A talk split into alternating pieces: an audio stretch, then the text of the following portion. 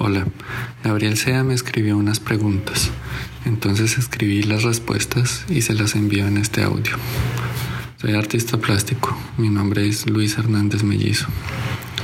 Desde hace un mes me encuentro en Paraguay. Venía por un par de semanas, pero cuando llegué empezó la cuarentena y cerraron fronteras. Estoy en casa de Laura, mi novia, que ha sido muy amable y amorosa al ofrecerme un espacio para estar y trabajar. Hoy estoy estrenando una mesa que ella me regaló y que mandamos hacer al carpintero vecino. La acomodamos en un lugar evitando interferir mucho en las dinámicas de su casa. También me prestó un computador y puedo usar su bicicleta cuando la necesite. Por ahora no tengo muchas tareas pendientes, pues mi programación para este año era una bienal que parece que ya no se va a realizar y una individual para la que trabajé desde el segundo semestre del año pasado e inauguré en Bogotá a principios de marzo por lo que duró una semana en exposición. Iba a lanzar un libro y hacer una charla, pero eso está indefinido por el cierre de la emergencia sanitaria. Mi tiempo transcurre de acuerdo a la distribución de las tareas de compartir una casa. Fuera de eso, tengo una agenda de cosas por hacer, pero que mueva de acuerdo al tiempo que voluntariamente les saque, o las ganas porque no me generan dividendos. Mi rutina siempre varía, me voy acomodando a la posibilidad de las circunstancias que creo que es lo que aprendemos a ser los artistas pobres o no herederos después de dejar de ser artistas jóvenes, o sea, después de los 35 años. Esto no quiere decir que me sobre el tiempo. Quisiera hacer muchas cosas que espero ir sacando a medida que las resuelva y las circunstancias lo permitan, como los videos donde documento los primeros de mayo. Mi relación con Internet es la de un usuario convencional tenga casa o no y esté de viaje o no, al Internet lo uso como una herramienta de comunicación, información y divulgación principalmente. De entretenimiento también. Ocasionalmente escribo o publico fotos o videos que son pensados para las redes sociales. A estas las tengo sincronizadas entre sí, o sea que cuando hago una publicación se comparten las otras con algunas excepciones como Instagram, en donde no se pueden publicar textos, comentar textos largos ni publicar enlaces. Esa red es bastante limitada, pero desde que implantaron las historias se convirtió en una buena plataforma para crear material, tal vez por eso su popularidad. Yo sigo prefiriendo el Facebook que bien configurado es bastante versátil y estable para publicar todo y no parcialmente como Instagram o Twitter.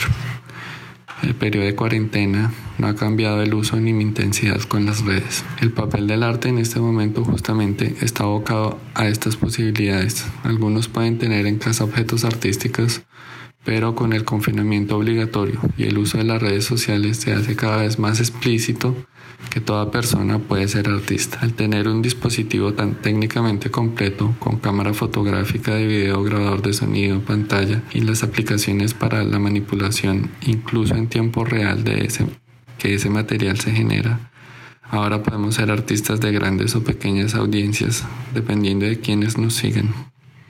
Estamos en el mejor momento de producción creativa colectiva, al empezar a experimentar el ocio creativo.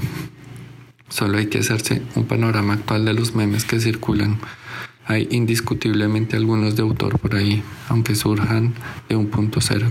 Este tipo de producciones no son necesarias, pero sí nos muestran diferentes modos de pensar, abriendo puntos de vista y haciéndonos la existencia más llevadera. El arte hecho anteriormente seguirá teniendo relevancia e importancia. Del contemporáneo en confinamiento, o sea, el que aún no es historia, empezaremos a aceptar otras maneras de hacer y exhibir el arte.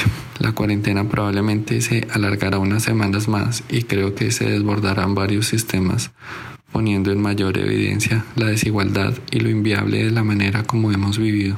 La salud tendría que ser pública y la educación y estas cosas junto con el trabajo deberían volver a ser derechos. Los estados deberían trabajar por eso.